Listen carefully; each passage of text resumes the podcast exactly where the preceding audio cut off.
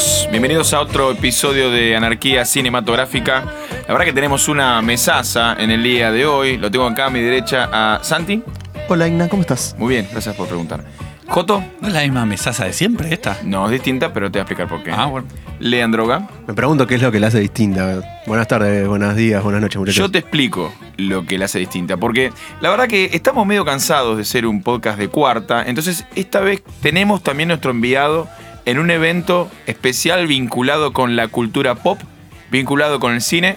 Porque nuestro amigo Román está en la Gentai con de Sunchales, provincia de Santa Muy Fe. bien, ¿Cómo bueno por ahí. Román? Bueno, ¿cómo andan chicos acá? Tratando de cubrir el evento para, para el podcast a full y nada, súper emocionado. ¿Qué tal la ensaimada allá en Sunchales? ¿Rica? No, bien, el, desayu- el desayuno, las tostadas bárbaras y el mate cocido también genial. eh, y hoy ahora a la tarde calculo comeremos alguna comida argentina típica. Yo lo escucho muy bien, se ve que la red de Wi-Fi en el stand de pulpos y androides es bastante fuerte, ¿no? ¿El evento qué tal? ¿Serio? ¿Saben ¿La qué? organización? ¿Saben qué? Dejamos pasar un buen chiste de que podría haber dicho que me mandaban al Festival de Cine de Tropic Thunder, pero bueno, no importa. Al del mono. El, el- el Ah, mono- pero no estamos diciendo la verdad, no estamos el diciendo mono, el mono sangriento de Beijing. mintiendo como- nada. Beijing Crane Monkey o algo así. Bueno, ahora, Sí, sí, sí, hubiera sido muy bueno. ahora sí, arrancamos, muchachos. Eh, la película de la cual vamos a hablar hoy, eh, en- estamos bastante contentos, bastante entusiasmados, es Joker. Hay bastante tela para cortar, pero antes de arrancar ya metiéndonos en algunos puntos específicos, quiero saber a nivel general. Joto, contame qué te pareció.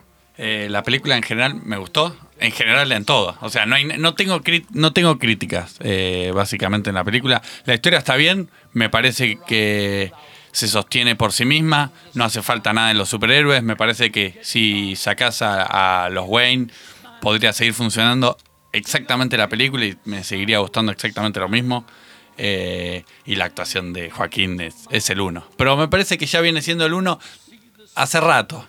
De hecho, tengo, tengo fuertes cosas para decir sobre Juaco. Sobre Juaco. Sí. ¿Santo? No, estoy haciendo memoria. Cuando hicimos eh, a quién le lo debíamos mismo, el. Oscar, yo creo que dije lo. Juaco. Creo que yo lo había dicho. ¿En Eso serio? estaba haciendo memoria. Porque Juaco no tiene Oscar, ¿no? Que revisar. habíamos dicho por gladiador. no- No, estuvo nominado O por por, lo lo of Life. La de. Sí, la del músico, ¿cómo se llama? Eh, No me sale ahora el nombre. Johnny Cash. Johnny Johnny Cash. Bueno, me Eh, preguntaba Jonathan que me- Jones, cuál había sido mi percepción de la película. Eh, a mí me gustó mucho la película. Creo que Joaco es más que la película. La película es muy buena, pero creo que Joaquín Phoenix es aún más.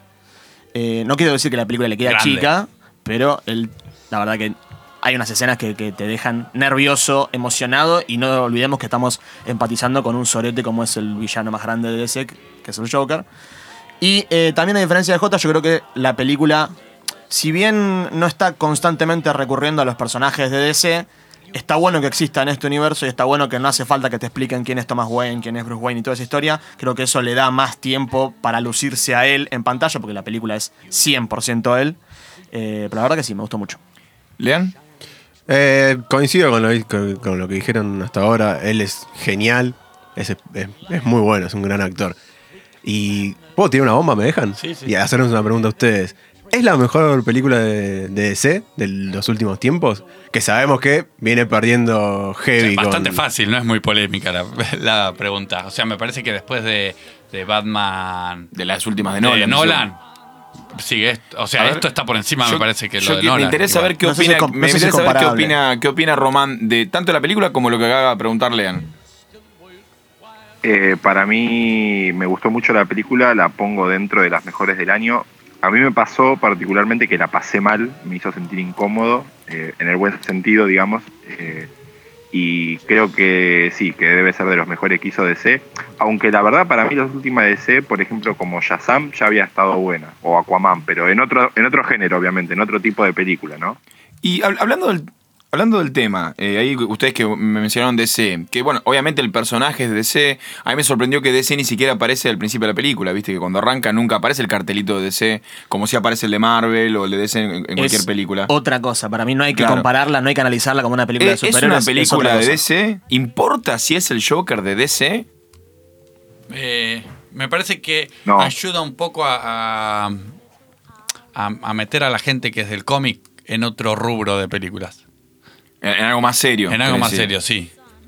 yo, por no ser un fan No, de no, las la, la pregunta que hago específicamente es porque hubo. A ver, era obvio que una película de este, de este estilo iba a traer eh, controversias, pero hubo mucha discusión sobre que eh, no se respetó el personaje de los cómics, más allá de que, bueno, por lo que estuve leyendo, el Joker no fue siempre uno, sino que eh, hubo muchas variaciones en la historia de, la, de, de- de los cómics. Eh, pero eh, hubo mucho de este, no es el Joker DC, como que no, no, no fue fiel, no solamente su origen, sino en líneas generales. Mira, yo tengo entendido personaje. que el Batman de George Clooney con una armadura con tetillas tampoco es muy fiel a los, a los cómics. A los cómics. Bueno, Bueno, por ahí pero- Roma de la gente Icon le podrá preguntar a alguien si, si está ¿Puedes frenar a alguien pero- que ande allá por ahí? Claro. Pero a ver, está bien, pero por algo la criticamos, la de. Bueno, no, no por eso solamente criticamos las Batman de Clooney, pero yo quiero saber, ¿a ustedes les importa que sea o no? ¿O podemos disfrutar una historia de origen eh, que se aleje de, de- de los cómics? Que aparte, bueno, menos lo que estamos acá no lo leímos. Sí, a mí me parece totalmente que se puede, que funciona sola. Eh, sin embargo, como decía antes, me parece que está bueno que exista un universo que uno ya conoce, porque como dije, no hace falta que se pongan a explicarte un montón de cosas que ya dan por conocidas y por sentadas. Y a la vez hay que también reconocer que DC, quien tuvo el camino más accidentado en, en las diferentes franquicias y sagas que han sacado de, de- películas, digo accidentado porque no es como Marvel que arrancaron en el 2008 y de ahí les fue saliendo todo bastante bien y todo está dentro contenido dentro del, del mismo del mismo envase, del mismo universo expandido y compartido. Creo que DC de tanto intentarlo y muchas veces fallar, como que también se puede dar tomar estas licencias de salir del- del- de lo más común y de lo más eh, tradicional dentro del género de películas de superhéroes y hacer algo que realmente creo yo que sale un poco del género. Este, yo entiendo lo que dice Santi. Para mí, si bien es verdad que te, es como un atajo a un montón de cosas, para mí el ambiente de DC terminó limitando la película. En algunas boludeces, ¿eh? pero me parece que, que si no era Joker y era otra cosa, hubiera estado igual de buena y tal vez hubiera tenido más libertades. Me pareció a mí. Algunas cosas estuvieron como media forzadas para estar en el universo de Batman. Bueno, Pero eso, le- eh, de, eso me interesaba hablar. No, no, y porque yo creo que, a ver, agrega o, no hace nada o resta estos pequeños guiños a Batman. Y no hablo específicamente del personaje de Thomas Wayne, porque ese personaje se podría haber llamado, no sé, Thomas Rockefeller y hubiera tenido sentido igual. De hecho, se aleja del Thomas Wayne que nosotros conocemos, pero... ¿Qué hubiera pasado, por ejemplo, si sacan la escena del, de- del final, ¿sí? O los guiños Para eh, mí evidentes a Batman. es, eh, ¿Funciona igual o es- funciona mejor? Esa escena está completamente al repedo. Para mí también. no, Primero, no, estoy ya- totalmente no, en desacuerdo. Ahora, ahora te cuento Su- por qué. Suponete que te ponen. Todos sabemos que se- ellos dos se mueren después de que van al teatro a ver. eh, A la ópera. La ópera. El fantasma de la ópera, ¿qué era lo que estaban mirando? No. No sé, es algo, Pero es algo en particular que sí, sí, siempre. que, lo nom- que Sí. aparece en, el- Sí. en la cartelera Bueno, del cine. Ya con eso, ya te basta. O sea, yo cuando vi eso ya sabía que, que ahí se iban a morir los padres de, de Bruce. ¿Hacía falta toda esa escena? No, completamente al repedo, me parece. Y, y aparte ya te alejaste bastante. No, no sé si necesitabas recurrir a la escena de Batman. Si aparte no es que, no es que dije- dijeron que no va a tener nexo con una película de Batman todo esto. Así que me parece que, que es al pedo. Mira, lo Sí, que sí, yo opino, mí, concuerdo con Jota. Yo, yo ayer le comentaba esto a Roma en la, en la pre, en la pre-pro, la, la pre-produ. Esto es por la preproducción. por No vas a hacerte preproducción. vos el bien, locutor para decir preproducción. Perfecto. Em, le comentaba que lo que me interesa y lo que me parece muy copado del final es que como que te abre la puerta a entender toda la película de una forma distinta. Como vos decís, sí, medio, naci- era, era medio innecesario que te muestren que la escena en la cual la matan a la mamá y al papá de Bruce, y de Bruce Wayne y que le vuelan el collar de perlas que salen, o sea, todo lo, lo vimos ya 700 millones de veces en películas live action, en películas de cómic, Y lo vamos a ver 500 veces más. Pero el tipo al final de la película te dice, todo esto fue un chiste, no lo entenderías. Lo cual a mí me hace pensar, ¿qué onda si la película, toda la película fue un delirio del chabón? Que estuvo siempre encerrado, como te muestran en una pequeñísima escena en, en la primera secuencia de, de la película, cuando él está entrevistándose con su asistente social, su, su, no sé, psicóloga, Sí, psiquiatra, sí. la que le da la medicación. Y hay un pequeño flash que te lo muestran a él dándose la cabeza contra. Avisamos que es con spoiler, igual ya es retarde, ¿no? Se está dando la cabeza contra la ventana y ahí se pierde. Y la película termina ahí mismo, ¿entendés? Y dice, no, fue un chiste, no lo entenderías. A ver, eh, Claro, a, mí lo que, ah, a, perdón. a mí lo, no, no, a mí lo que me parece es que eh, leí esa interpretación. O sea, hay gente que se quedó también con eso, porque no sería lo único en la película que vemos que está en la cabeza Y de que él. su Como lo primer vemos con la asesinato relación, sería la chica esa de que lo eh, está. en, el, en el hospital Arkham, lo que creemos que es el hospital Claro, Arkham. no, no, y más, te digo más. ¿Qué tal si es un. Todo, toda la película es un delirio de Joker, el villano de DC que se pelea contra Batman durante toda su vida, que está finalmente encerrado en el asilo de Arkham, como pasa en todas las historias que ya conocemos, y el chabón en uno de sus delirios imagina toda esta historia de origen, en la cual él es quien en cierta forma, generando los, el levantamiento de todos los payasos y toda esta movida, crea a Batman, crea crea, a su, a su archienemigo. Está bueno eso porque en realidad, como nosotros lo conocíamos, es al revés. O sea, Batman crea al Joker. El Joker es como una consecuencia de Batman. Si vemos el final de. me- no me meto en los cómics porque no conozco, pero si vemos el final de Batman Inicia, eh, se encuentra eh, Batman con eh, Gordon y eh, lo que están discutiendo es eh, que Hay nuevo villano. hay nuevo villano y le muestra la carta al Joker y dice, le gusta lo teátrico como usted. Es decir, lo que nosotros conocíamos es que el Joker es de alguna forma una respuesta a Batman. Y lo que nos presenta la película es una cosa medio alternativa en la cual, en realidad, los dos terminan, o sea, a Batman lo crea Joker y los dos terminan siendo creados más o menos eh, en, en el mismo tiempo. Más allá de la chicana obvia de que eh, sí me parece que una diferencia de edad muy importante, que no sé si es la que habíamos en la otra película. No Me le pare- llevaba 20 años el guasón a Batman. Me parece que en las series y en, la, en las películas como que se necesitan el uno al otro. Acá. Sí, hay una simbiosis. Sí, acá no necesariamente. Acá me parece que uno puede escapar del otro. No, no, no, totalmente. Porque, eh, insisto, esto es algo distinto y me parece que merece que lo analicemos como una película diferente, de drama, de suspenso, Me- como lo Pero queramos está llamar. bueno porque me parece que al, al espectador de películas de superhéroe lo acerca un poco a, a una película de drama tradicional, me parece, y que te abre un mundo a un montón de películas buenas, no como las de y sirve para el que no le gustan las películas superiores. Por ejemplo, eh, esto nuestros oyentes de Anarquía no lo saben, pero hubo un primer capítulo, un piloto que nunca salió al aire.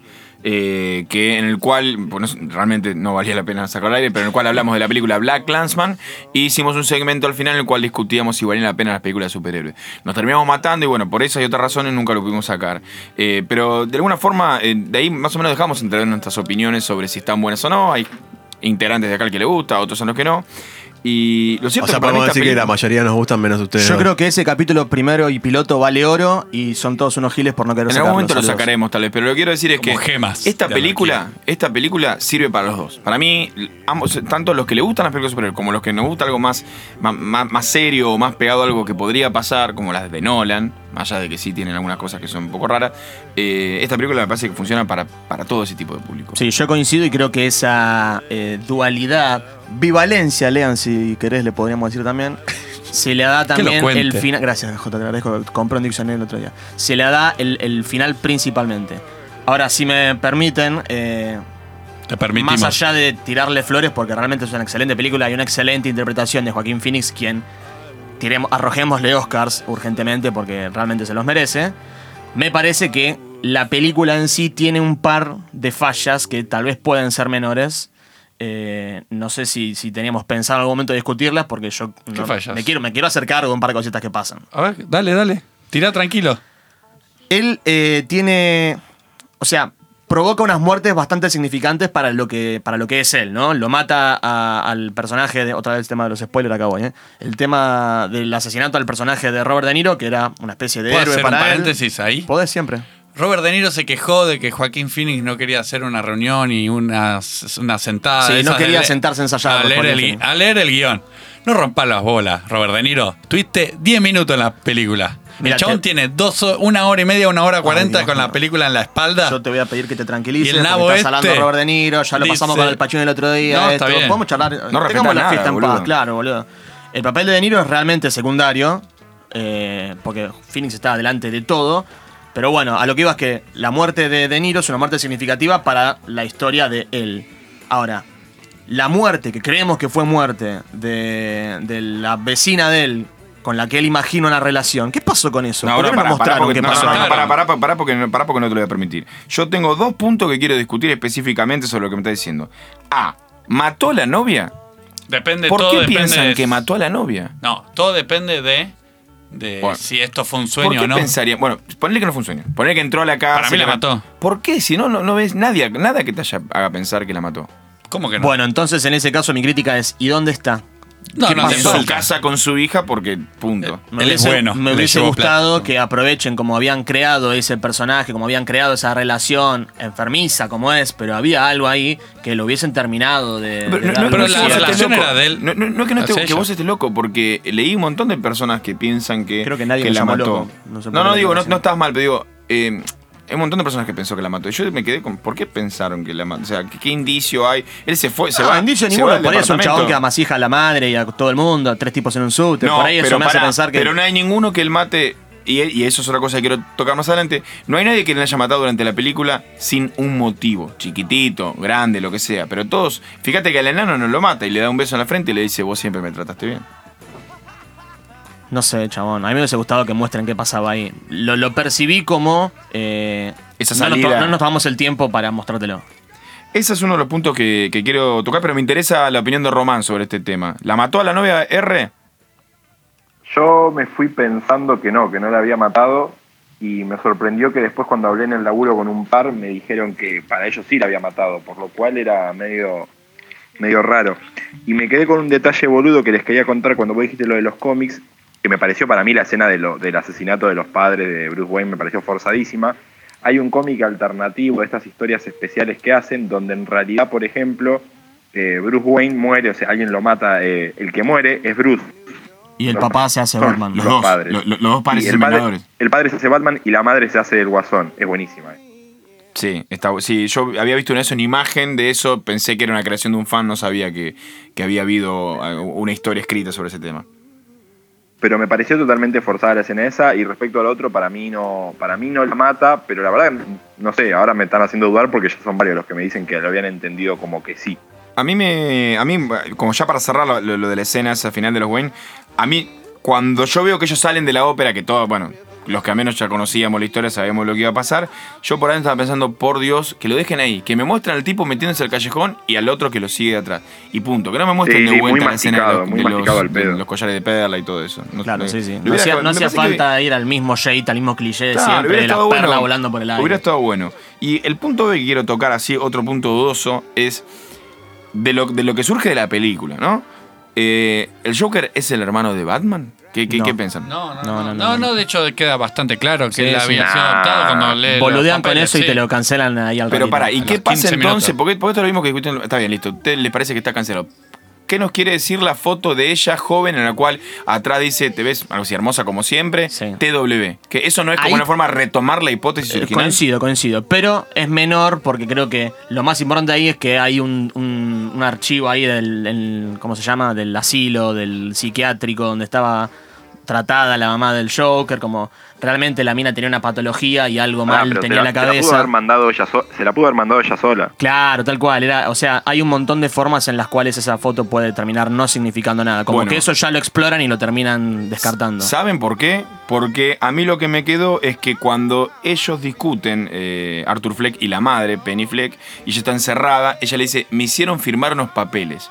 Y lo que después vemos en el hospital psiquiátrico ese es que ella está firmado el papel ese supuestamente de adopción. Entonces yo me quedé con, cuando vi de vuelta la foto esa con el dedo de atrás, dije, ah, bueno, la que puede haber pasado es que Thomas Wayne de alguna forma cuando quedó embarazada haga la gran eh, rico que deja embarazada a la que trabaja en la casa y mete eh, toda esta movida documental en la que en, la que arma como que lo adoptó cuando en realidad es el hijo de él.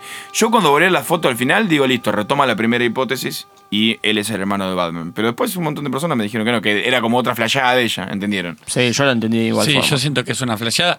Más Sí, si no es una película que le vas a hacer una secuela, que creo que no están los planes No, de nadie. no, Ahora, no, Entonces, no, no se apuren a decir que no, porque mirá que el otro día leí una entrevista Él de, dijo que sí, ¿eh? de Joaquin Phoenix que dijo que, se- que no piensa en otra cosa que el Joker y que no, no le cierra las puertas, ¿eh? Ojalá. Yo sé que al principio habían dicho otra cosa, pero ahora... yo espero que no. él Yo dijo espero que, que, siga que su. si el director tenía un guion, él iba. Ahora me gustaría eh, que repasemos algunos de los puntos que más nos gustaron del personaje en sí. O sea, que estamos todos de acuerdo que la actuación de, de- de Phoenix es lo mejor de la película. ¿sí? Es Por como, lejos. dijo- como decía bien Santi, es, es más de lo, la- lo que es la película, que a mí me gustó mucho. eh, pero me parece que logra, o sea, lo bueno del personaje logra a través de ciertos puntos en particular que, que me gustaron, pero capaz ustedes tengan otros. Me gusta mucho la rosca esa de que eh, la risa de todo el tiempo sea como un tema patológico que el tipo no puede evitarlo, la tarjetita que tiene para explicarle a alguien que no entiende nada. Pasó cinco meses con gente que tiene esa patología estudiándolos. Bueno, no sé si eso es así, pero digo, pero qué, buen- qué buena roja Te que le dieron. Ante la duda, duda Claro. de vos. Por la duda, es eso que le pasa eso Sí, que sí, se sí, es cierto, sí, sí, sí. Bueno, me parece que qué buena explicación. Por el personaje de Joker siempre se está riendo. Qué buena explicación que diga que sea que, que eso es como una enfermedad. Me, me- me encantó el minuto cero eso. Sí, más allá de que la explicación es buena, está bueno que el director quiera que uno empatice con el tipo, porque realmente al principio de la película, antes de que el chabón se transforme en un asesino, es una persona con una vida Con bastante complicada, tiene un laburo choto, tiene una mamá que está enferma y él tiene que cuidar. eh, y tiene esta, este- esta enfermedad grave él mismo que le imposibilita relacionarse con cualquier persona de una forma normal o, de- o como nosotros entenderíamos como más normal. Y el tipo, pese a todo, hace lo que puede para, para ir para adelante. Y me parece que va también de la mano de esta cosa que tiene la película para mí, que es eh, ir más a, la- a lo real y salirse un poco de la fantasía, escaparse un poco de... eh, y diferenciarse un poco de Marvel en ese sentido. Bueno. que me parece que es lo, es lo que no, no viene explotando DC y las historias de DC dan más para eso que hacer un Marvel 2 y competir directamente en ese mundo fantástico. Mira, voy a tomar lo que dijiste vos, esto de que, que coincido, de que ellos van a lo real y que la película está atravesada por un realismo muy, muy, muy interesante y muy copado para ver una película de superhéroes, pongámosle. Pero es para volver a una pequeña crítica, y no es que le quiero pegar a la película porque posta que me re gustó, pero es, son cosas que me fallaron y que me, decepcionó que fallaran una película con tanto realismo. La escena del clímax, digámosle, la tensión esta enorme en el programa de tele justo antes del asesinato del personaje de, de De Niro. ¿Qué pasa ahí? Porque Sí, el chabón está admitiendo. El tipo está Y admitiendo. nadie dice nada. Exacto, el tipo está admitiendo que, que es la persona a la cual está buscando toda la policía, Pero, que no- amasijó a tres tipos inocentes, por más que eran tres idiotas, eran tres tipos inocentes en el subte, y saca un arma ahí, entra a los tiros, cuando entran los tiros salen todos corriendo, pero antes de eso ya todos sabíamos que estaba todo mal. ¿Qué pasa que nadie llamaba a la policía y seguían filmando un programa de tele? ¿Qué No, onda? yo pensé, en el momento dije, loco, esto lo están estirando demasiado. Era mucha sesión de psicoanálisis con Robert De Niro a cargo de, de- del programa que me pareció que esto no podría pasar, pensé. ¿entendés? Esto no sería común. Esto, un flaco en el medio de un programa te empieza a confesar cometiendo delito y el programa se corta. ¿entendés? No, no hay forma de No que sé, siga. no sé, depende. Es otra época. Vos pensás que está situado en Los 70. Los 70 Claro, será. eso también lo escuché como una, como una Es otra época. De de hecho, por qué se hay, hace. hay un programa en donde tuvo dos personas con suicidios en vivo. Entonces, Sí. me parece que es algo que, que tranquilamente podría pasar. Perdón, lo no, quise correr el eje, pero pasa que me quedo ahí, ahí veo que me están cagando a pedo desde la, desde la convención, pero Pero- no quería, no quería No, olvidármelo no, porque no, me no, pareció está bien, un yo lo análisis. pensé y hoy no me di cuenta en decirlo, sí que está muy bien. Puede ser que un poco la película nos invite a, a pesar de que él tenía unos, unos conflictos ya, problemas mentales, de que la sociedad lo termina empujando también a la locura. Sí, lo para- convierte en malo. O sea, como que la maldad no nace de él, sino que eh, es un poco la patología esta que tiene, más los problemas mentales que tiene, más la sociedad que Este- lo este rodea. como con la sociedad, Claro. esta sociedad enferma, esta, no sé, Nueva York de los 30, de los 40 o Chicago de, de esa misma época. Eh, a mí me da la impresión de que cuando ustedes dicen, por ejemplo, no, me fui sintiéndome mal del cine, eh, de alguna forma empatizás con el tipo y con los problemas de salud mental y te hace reflexionar sobre qué hace la sociedad con eh, la gente que tiene problemas de salud mental. No sé si alguna vez fueron a algún loquero, pero te digo, es un desastre. Va para atrás totalmente. Y estos lugares que te muestran acá, Arkham es un el, el hotel eh, Hyatt, ¿sí? Con Coppola y Diegote, eh, con, con el racimo de uvas en la entrepierna, tomando maconia. Porque la verdad eh, te hace reflexionar un poquito sobre eso. Pero de alguna forma también, y lo que lo han criticado mucho, es que eh, no lo justifica un poco o, te hace que lo quieras entender de por qué comete esos crímenes. Ponele que sí.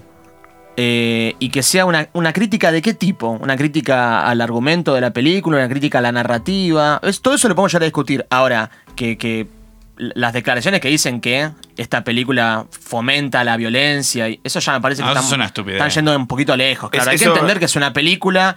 eh, es como querer justificar la violencia de armas en Estados Unidos con los videojuegos de, de no, tiro. no ¿viste? te, no No, te me no adelantes porque quiero que vayamos a eso en el segundo bloque. Eh, Joto, respecto al anterior, vos cuando me decís que te sentiste mal, ¿sí? que me, me salí del cine sintiéndome para el culo. Yo no dije Eh, eso. Sí. Fue- Dale, boludo. No, Soy conductor, no me puede pasar por encima. te disculpa, lo digo. disculpa, pero. Lo dijiste por mensaje de texto. Vos y el pelotudo Román dijeron los dos que se habían sentido mal cuando terminó la película. No lo dijiste hoy, no busques el WhatsApp. Ah, Me encanta, me encanta este podcast porque nadie nunca rema lo que dice el otro. Siempre No, lo claro, tenemos que aparte Aparte lo contradecir. rechapeo, soy el conductor, callate y hacé lo que yo te digo. que. Nosotros le dimos este poder, ¿está bien? Bueno, ¿cómo te sentís respecto de este fenómeno en particular? Respecto de decir, bueno, lo están justificando al Joker. Respondé lo que queremos escuchar, ¿eh? Eh, Más rápido. está, mal, está mal justificado. Me parece que lo podés entender en el principio cuando le rompen el cartel y yo saco un arma y los mato a todos. Y ahí se termina en el fin, bien. Fin, ganó. A ver, Jota, Eh, pintate un poco la cara de rojo acá. acá, me estiro, Sí, me yo te estiro veo, los ¿eh? labios Yo te un veo. poquito. Romo, ¿cómo viene por allá? ¿Vos qué decís? Yo eh, creo que no lo sé si lo intenta justificar, pero intenta que, trata muy bien el tema de las enfermedades mentales. Me parece que está bueno. O sea, no es que todos los que tienen problemas mentales van a salir a matar gente, pero te da una pauta de que esa gente necesita ayuda o pide ayuda, nadie se las da y después a partir de ahí cada uno hace lo que puede. Eh, así que yo no sé si es- había mucha, mucho quilombo en Estados Unidos con el tema, ¿está justificando la violencia? Yo creo que no la justifica, pero te da una pauta que hay un montón de gente que la pasa mal y cuando no tenés ayuda, o sea, en un punto reventás y explotás. Así que me, me pareció que de ese lado estaba bastante bueno como, como lo lleva la película. Y yo fui el que dije que la pasó mal. Sí, pero no, no fuiste vos, fue J también, estoy seguro. Pero bueno, eso lo, lo discutimos lo discutimos en casa, ¿sí? Como quien dice. Eh, y hablando de las escenas en las cuales él mata a alguien, ¿cómo me rompieron la cabeza? Esto lo quiero decir, eh, las escenas del baile. Sí, yo sé que hay gente que lo criticó, pero me encantaron las escenas en las cuales te después de pasé un matar a alguien.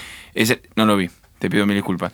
Pero me encantó la escena de baile, Así- así específicamente la de la escalera. ¿No les gustó mucho cómo iba bajando, boludo, abajo de tipo con todo mojado? Sí, me gustó, me gustó la, la música de fondo, el tema este de tipo de los partidos de básquet, Chan, suena. chan, chan, chan. Exacto, Sí. tal cual. Pero aparte de esa, la que me gustó mucho, que creo que es una escena en la cual el personaje empieza a transformarse, es el primer baile, digámosle, que es cuando está encerrado en el baño. Claro, sí, ese baño medio de subte, Sí. medio roñoso. Leí una nota que decía sobre esa escena que lo que estaba guionado era otra cosa, que no, no había un momento de baile ahí, sino como que no estaban conformes ni Todd Phillips, el director, ni, ni Joaquín, sobre qué hacer en ese momento. Como que el, el guion decía que el tipo llegaba ahí, escondía el arma, se, se lavaba un poco y se iba, y como que no lo sentían muy...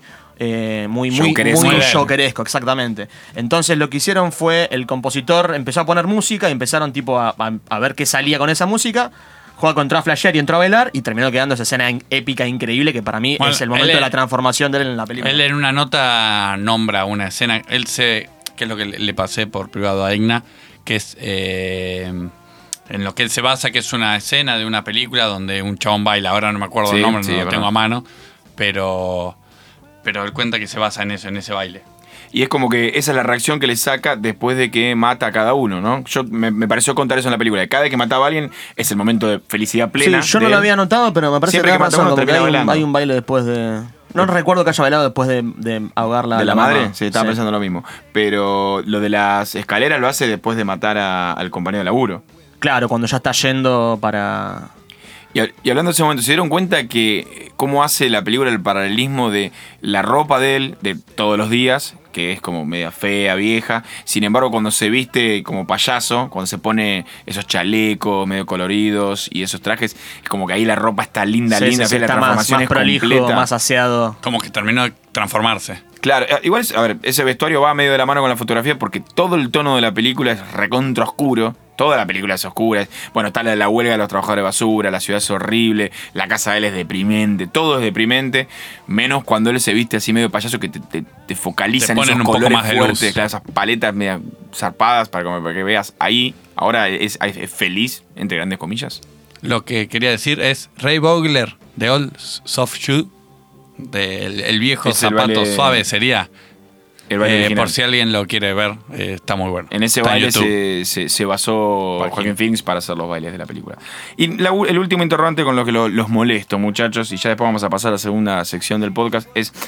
Nosotros estamos charlando de eh, Arthur Fleck, Joker, que comete estos crímenes específicos. Y como yo le decía hace un rato, al menos lo que me da la impresión para mí, más allá de lo que podemos discutir de, de- de la madre o no, es que todos los homicidios, al menos de su perspectiva, eran de personas que algo, algo le habían hecho. Puede ser cosa más, cosa menos. ¿Puede convertirse este, este Joker, puede convertirse en otra película o, en algún otro tipo de desarrollo? En un agente del caos como lo era, por ejemplo, el Joker de Nolan. ¿Les parece? que por- Porque ese no era un tipo justificado, ese mataba a todo el mundo por matar directamente. Y me parece que es más fiel al Joker que conocemos, que no le importa nada. Eh, ¿Puede pasar esto o este es otro Joker que, que va a tener una finalidad diferente eventualmente? Coincido, a mí me parece que el Joker de Nolan es como un Joker más anarquista que está en contra de todo y quiere Que- destruir todo. Que de hecho el problema de todos es porque nada lo mueve. Claro, O sea, él lo único que entiende es que, o sea, tiene esta fascinación con Batman y todo el resto tiene que ser destrucción. Creo que a diferencia de ese Joker, el Joker de esta película que, que vimos, eh, va más por lo, lo, lo- lo enfermo, lo patológico, lo, no sé, lo- lo- los temas que tiene el tipo, que como que no le importa mucho el, el qué hacer con el sistema. No lo veo a un tipo encarando una lucha contra el sistema o eh, coordinando esfuerzos de, de otros villanos o, viste. Nada. Claro, no lo imagino rodeado de, de secuaces. ¿entendés? Como si lo hace eh, el Joker, por ejemplo, de Heath Ledger. ¿no? Que Exacto. son unos planes de la puta madre. Lo sí imagino lo veo siendo una imagen a él. ¿Cómo? Sí me lo imagino siendo una imagen de un movimiento. Sí, tal cual, exacto. Que es, lo que exactamente lo que nos muestran hacia el final, que eh, están todos ahí, la gente que está haciendo lo- el- el- los rayos, los Claro. y todo eso, y, lo- y lo- loco, parate que sos lo más, sos nuestro héroe. Eh, y también me parece súper interesante y muy bien llevado en la película cómo va creciendo el personaje de él y llegando al clímax de él y a la vez esta revuelta en la ciudad también va creciendo de a poco, de a poco, hasta que las dos cosas culminan al mismo momento y el momento de explosión de Joker es el momento en el cual también explotó todo en la calle. Eso me pareció muy interesante. Roma. Eh, a mí me parece que es verdad que este Joker está como más bueno, pero también es verdad que recién arranca. Y creo que era al principio, bueno, a lo último a Robert De Niro le dice como que estaba como muy reprimido y se sentía se sintió bien matar gente, o sea, y me parece que es como que lo estás viendo bueno ahora, pero a mí se me hace que en la progresión del personaje se me hace que va a terminar como un lunático, o sea, mal, zarpado. Y lo que le quería preguntar era ver, corriéndonos un poco de lo que era puramente la película, era si no sintieron, sobre todo en Estados Unidos, que no le dejaron pasar una en un momento, digamos. O sea, hubo, tiene una, tuvo una campaña, no te diría negativa, pero le contaron todas las costillas en Estados Unidos con cualquier cosa que declara- declaraban los actores, o la violencia, o si incitaba a la violencia. Eh, no sé, ¿no les pareció Sí. que a otras películas no se le liman tanto? Sí, puede ser que. Yo no sé si habrá sido algún, algún tema así de, de- de promoción o, o algo por el estilo. eh, pero puede ser. Igual, la verdad que, bueno, esto es un poquito lo que, lo que nos vamos a meter ahora en el bloque que viene. Pero eh, él es medio pavote declarando, me parece, ¿no? Todd Phillips. Pero más allá de eso, yo creo que la- lo que dice Roma es que la película ligó. Y hay algo que, que- que lo- creo que ya lo hemos charlado también. En el universo de estas películas de superhéroes, Marvel siempre hace todo bien y DC siempre liga. Cuando hace películas que son una basura, está bien que la ligue. Cuando hace películas que no son arriesgadas, la liga porque no, porque no se arriesgan. Cuando hacen películas que sí son arriesgadas como esta, arriesgadas en cuanto a la temática, en cuanto a cómo abordan los temas, también liga. O sea, estás que- diciendo que Marvel ¿Qué manda quieren de a que DC, le muchachos? No, no digo eso, pero realmente, ¿qué quieren de DC? Porque ya lo han intentado todo. O sea, las películas oscuras de Zack Snyder para mí estaban buenas en su, en su versión original, que no la, no la vamos a terminar de ver nunca ese universo, pero venía por un lado. No funcionó, bueno, volantearon para el otro y terminó siendo el desastre que fue. Este tipo, Todd Phillips, hizo una película de puta madre, súper interesante, que te puede gustar o no, te puede parecer loco, esto no me gusta, no De lo hecho, mires, no lo una muy buena recomiendes. filmografía.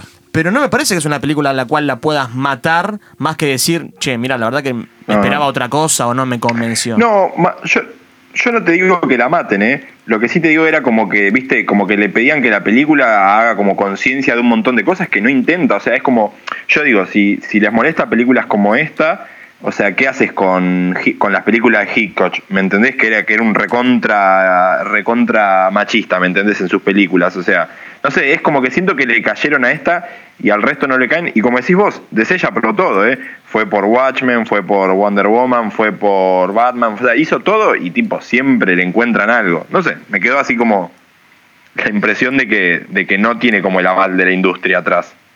Bueno, y con eso pasamos a un mini break y vamos con el segundo bloque en el que vamos a seguir tratando algunos puntos muy interesantes de la película y de cosas filosóficas muy importantes. Steal the stars in each and to your door. And time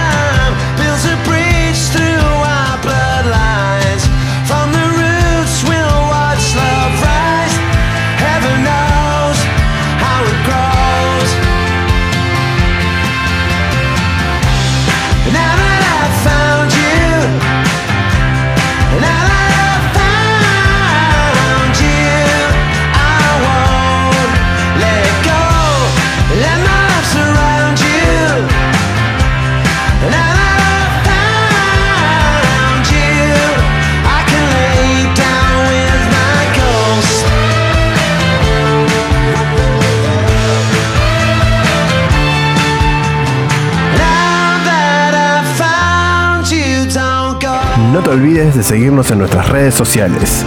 Anarquía Cinema Oficial en Instagram y Anarquía Cinema 1 en Twitter.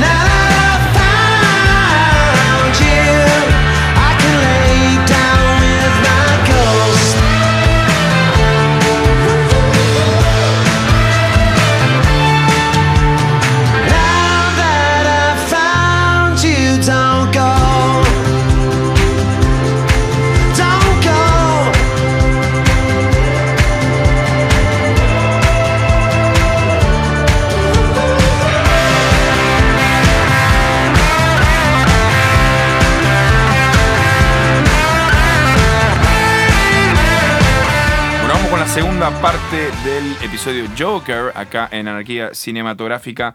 Uno de los puntos que nos quedaron mientras discutíamos las películas es si realmente es tan violenta como muchas de las críticas eh, hicieron notar, eh, pero específicamente eh, hago alusión a las personas que la tiraron de irresponsable.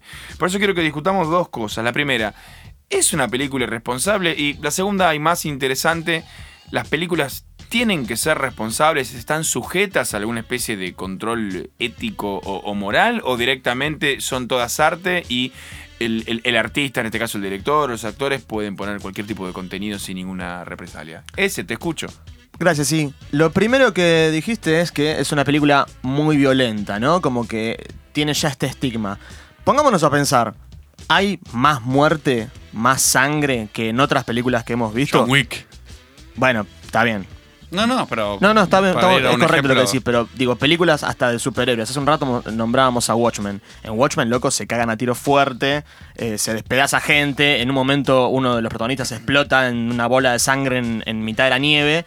Eso me parece un poco más violento. En The Voice tenés momentos. The Voice ni hablar, o sea, es violenta, lo que por ahí eh, hace que pegue distinto es lo que hablábamos antes del tema del realismo, de que al ser una, una- una historia que no apela a nada supernatural, sino que son todas eh, personas que, que- que les pasan todas las cosas que les pasan, por ahí eso es lo que te puede llegar a chocar un poco más de la violencia. Y ahora volviendo a la otra parte de la pregunta de Igna, ¿tienen que ser responsables las películas? Son arte, qué sé yo. ¿Qué- ¿Cuál es la forma que tienen de ser responsable? ¿Que no pase nada que pueda llegar a perturbar a alguien? ¿Cuál es la vara con la cual me dice eso? O sea, una película que sea responsable a los ojos de todo el mundo es un documental. No, no Sí. hacer algo si estás tan condicionado por lo que puedan llegar a opinar de la película. Tiene que ser un poco arriesgado. A mí me parece que tiene que ser así. Me parece que eso está un poco atado a- a las- al momento que estamos viviendo en que no puedes decir nada. Cualquier cosa que vos digas ofende a otra persona y hasta se lo toma aunque vos no estés hablando de eso. Vos en Twitter pones, qué bueno, me tomé un café y salta otro y te dice, ah, así que hoy día salté. Sos un hijo de puta. Nice. Eh, es me- un poco lo que dijo Todd Phillips eso, ¿no? Sí. Dijo, intentás ser gracioso hoy en día, como que era muy difícil. Es por- muy por difícil porque no, no importa qué hagas, no importa lo que estás haciendo, tenés un grupo de gente que se está, que tiene las herramientas para expresarse y se está expresando y rompiendo las pelotas. Porque me parece que si no te gusta, salí del cine, te vas de la Tal sala cual, y no, y vayas a vas, ver. no la vas a ver. es algo al cual, al- no es algo público, estatal, que todo el mundo se lo tiene que fumar. No te gusta consumir otra cosa, así de fácil. Sí, para mí el tema, en este caso de la violencia o, lo que sea, eh, el límite creo que lo encontrás en, en si es necesario o no para contar una historia. Y si se justifica. Ha- Hay veces que sí y hay veces que no. Eh, eso también igual es, muy subjetivo. Y yendo a- al tema de la responsabilidad, qué sé yo, todos tenemos que ser responsables de algunas cosas, pero esto no deja de ser arte, no deja de ser ficción.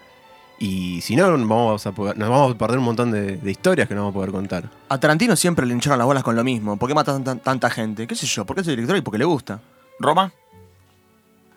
Yo creo que no, no, no tiene que ser responsable, o sea, acá creo que no le pegan por la violencia en sí, le pegan por el hecho de justificarla más que, o sea, a los yanquis les gusta ver cuando hacen mierda nazis, y ahí no tienen ningún problema con la violencia.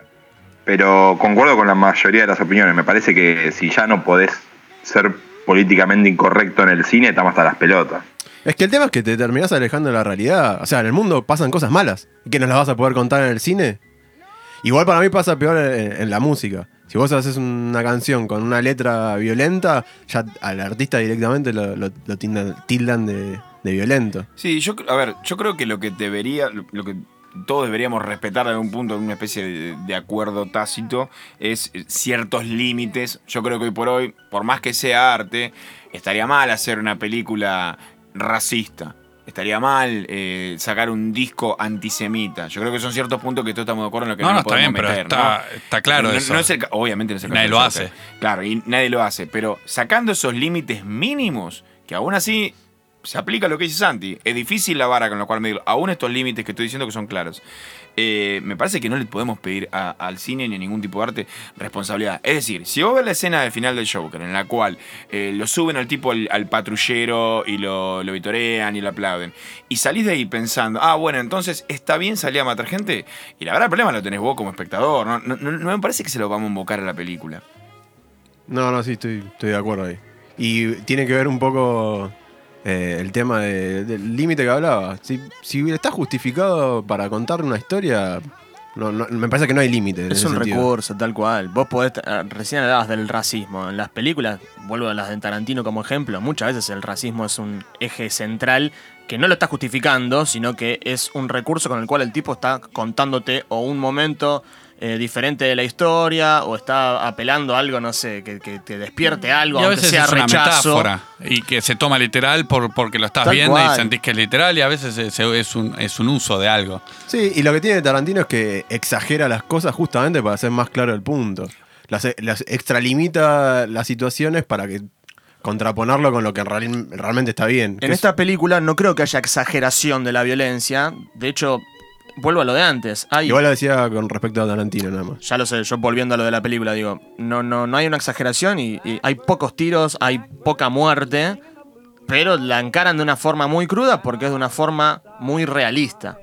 Sí, eh, y me, me- me gusta que hayan usado el ejemplo de Tarantino, porque, y acá retomando un poquito lo que decía Román antes del corte, de alguna forma no sienten que no se la perdonan porque es Todd Phillips, no sé qué putería habrá de fondo, pero muchachos, a ver, Tarantino en la última película agarró una mina y le rompieron la cabeza Contra la pared. Contra No. la pared y nadie dijo nada. me parece y nadie parece que nadie diga nada. DC. Me parece que el tema es DC, lo que decía él. Puede ser que decís que la que de- algunos agentes de ¿Vos decís Marvel. que la, la prensa está en contra de DC y arman putería no, por están eso? con Marvel. Bueno, o sea, en que Marvel mueve el, el universo. Para mí, en, en el caso de la comparación con Tarantino, me parece que es al revés. O sea que a Tarantino se le perdona todo porque es Tarantino a esta altura de su carrera, bueno, por ahí en otro momento no tanto. Y al resto no. No nos olvidemos que Todd Phillips es un director de comedia con un millón de películas Que están recontra buenísimas, claro, y que el tipo se haya metido en, en- en un... No sé si es su primera película dramática esta. No, tiene la de Amigos de Armas con Jonah Hill, Que no es ni tan dramática. Tiene un, No, un paso, unos pasos de comedia en su mayoría. pero sale de la comedia de Hangover, Road Trip, To Date y todas esas. Bueno, eh, me parece que es un riesgo que el tipo tomó y lo llevó recontra bien y que estemos discutiendo o que, o que se discuta, por ahí como dice Roma, sobre todo en Estados Unidos por toda la historia y, y- y por cómo es su sociedad, que se discuta tanto el tema este y no lo, lo brillante que es la dirección de la película, más allá del mensaje que uno puede llegar a, a interpretar, que es totalmente subjetivo y depende totalmente de cada uno. Parece que no hay que sacarle mérito a y Todd terminan Phillips por- corriendo el eje de lo importante. Claro, tal cual. Es una película, muchachos, no hay que tomarla literal y cada uno tiene que, que- hacerse responsable de su interpretación, tal cual. Banca, yo creo que igual al tipo en un momento, al, por lo menos al director, me parece que la situación lo sobrepasó cuando le empezaron a criticar el tema y esto, y hizo un par de declaraciones que me parece que no estuvieron buenas. O sea, puede ser eh, que la presión lo haya tipo consumido al tipo. Y o, un poco que lo, Yo no, no, escuché no. nada, ¿qué fue lo que dijo? No, a ver, pará, muchachos. Todd Phillips con un micrófono es más peligroso que apostar al peso, boludo. El tipo es un desastre. Yo estoy con lo que dice Román, ¿eh? Es- o sea, el chabón primero dijo como que no, ya no se puede hacer comedia, que empezó a caer a John Wick porque supuestamente era más violenta. Bueno, pero es director de cine, no es senador, ¿viste? O sea. Obvio, tomame- claro, si no es una persona pública con una responsabilidad eh, política. Sí, no, yo estoy con vos, ¿eh? Bueno, eso también hay que repensarlo. No todo el mundo tiene que estar preparado para el bombardeo mediático y, y que te estén hostigando de esa manera. Por ahí lo que está mal es el hostigamiento y no lo que responde la gente también. Ojo. Sí, puede ser, puede ser. Y, a ver, igual yo creo que hay algo de verdad en lo que él dice. Yo creo que es más difícil hoy por hoy hacer cine o cualquier tipo de declaración que cuando él empezó a hacer películas, no sé, ¿hace cuánto? 15 años. ¿Cuánto, cuánto tiene? Viaje censurado, que es la primera que yo me acuerdo de él. Capaz debe tener algo 2001. antes. Claro, sí, en 2002, 2000, o sea, son películas que... Y aparte era mucho más zarpada ellos. Viaje censurado debe tener algunas cosas. No sé, si la vuelvo a ver, me imagino que algunos Sí, filtros... hay- no, no está muy desconstruida. Claro, Sí, claro. puede ser. Un test de Bechdel no te lo pasa. No, claro. Así que bueno, Jotito, ¿lo vamos para decir? No, estoy muy contento de pasar este tiempo con ustedes. Gracias, Joto, yo, yo también estoy contento. R, por allá. ¿Cómo están esos No, pulpos? no, contento, buena película.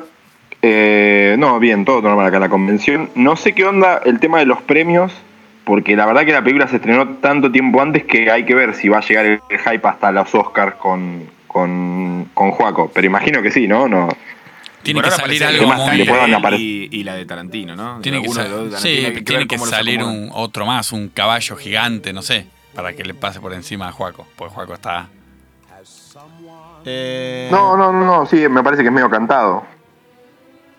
No, no, yo la verdad que nada más que agregar. Eh, hace un rato comentaba que no sé cómo fue su experiencia en la sala de cine. Yo me llevé medio un garrón porque había un montón de gente que se pensaba que era una comedia y no paraba de reírse durante toda la película. Yo la verdad que no conté ningún gag o ningún motivo de risa a lo largo de la película. Hace un rato decíamos por ahí la escena del enano queriendo escaparse. A mí no me dio risa, me Pero pareció pará, súper yo- dramático todo, pero había gente que se cagó de risa toda la Pero, película. no te loco. dio ¿Qué fueron a gracia ver? cu- cuando el enano dice, cuando él le dice, ya lo mata el Cuando compañero, le quiere dice abrir el la enano- puerta, el que- No, antes de eso, que el enano agarra y, y quiere agarrar, amagar para salir y el antes le dice, anda tranquilo, yo no te voy a Le hacer nada, pega. así fui conmigo. ¡Ah! y le tira la, la- La los asusta. brazos. Eso sí me pareció gracioso. ¿No? Ese. Mm, La verdad que no. Me parece que el público está esperando más Marvel todavía. Exactamente. Estaban esperando a ver cuándo es el momento en el cual eh, Me voy a cagar Iron Man de dice algo risa. chistoso y todos nos reímos. Qué, Aguante qué Iron Man confusión, igual, eh, ¿no? pero- Porque ¿Te reíste vos, R? No, yo para mí la única parte graciosa era el enano. Después nunca más me reí. Bueno, a mí, a mí la verdad que la parte del enano cuando quiere abrir la puerta y no puede y dice fuck, me, me pareció graciosa. que- Todos nuestros oyentes enanos eso- merecen una no, disculpa por lo que están diciendo. Pero me parece en que este es, No es que esté mal que una... Puede ser una risa de, de nervios. O sea, es un momento de. No, era pura una, era una tensión. carcajada, onda. Qué bueno está este chiste, jaja. Estoy Gracias realmente por- disfrutando este chiste. Todd Claro. Phillips sí que sabe agregar chistes. no entendiste para nada la onda de la película, nada, eso me quedó. Bueno, muchachos, me parece que por hoy estamos. Eh, le mandamos un abrazo a todos nuestros oyentes. Sigan con nosotros. Y seguramente tengamos alguna otra novedad para la semana Roman. que viene respecto de la, la, la Acá- Gen Con. Acá está- Lean me dice que le traigas, le traigas un par de tomos. Y eh, pregunta, ¿el papel higiénico lo tenían que llevar ustedes o cómo hacían? No, lo mejor es que te lo traigas vos, ¿viste? Porque es una cosa muy particular. Porque tal vez si agarrás el de los baños, ¿viste? Puede llegar a estar húmedo ya. Agua ni en pedo, ¿no? Entonces es clave Agua todo, el todo botellita. Sí, sí, acá no consumas pero ni un caramelo porque te despertás sin un riñón. Un abrazo a la gente de Sunchales. Los queremos mucho, nuestros oyentes allá, ¿eh? Chao, muchachos. Gracias, gracias. hasta luego. Nos vemos. Thinks that I am unforgettable too.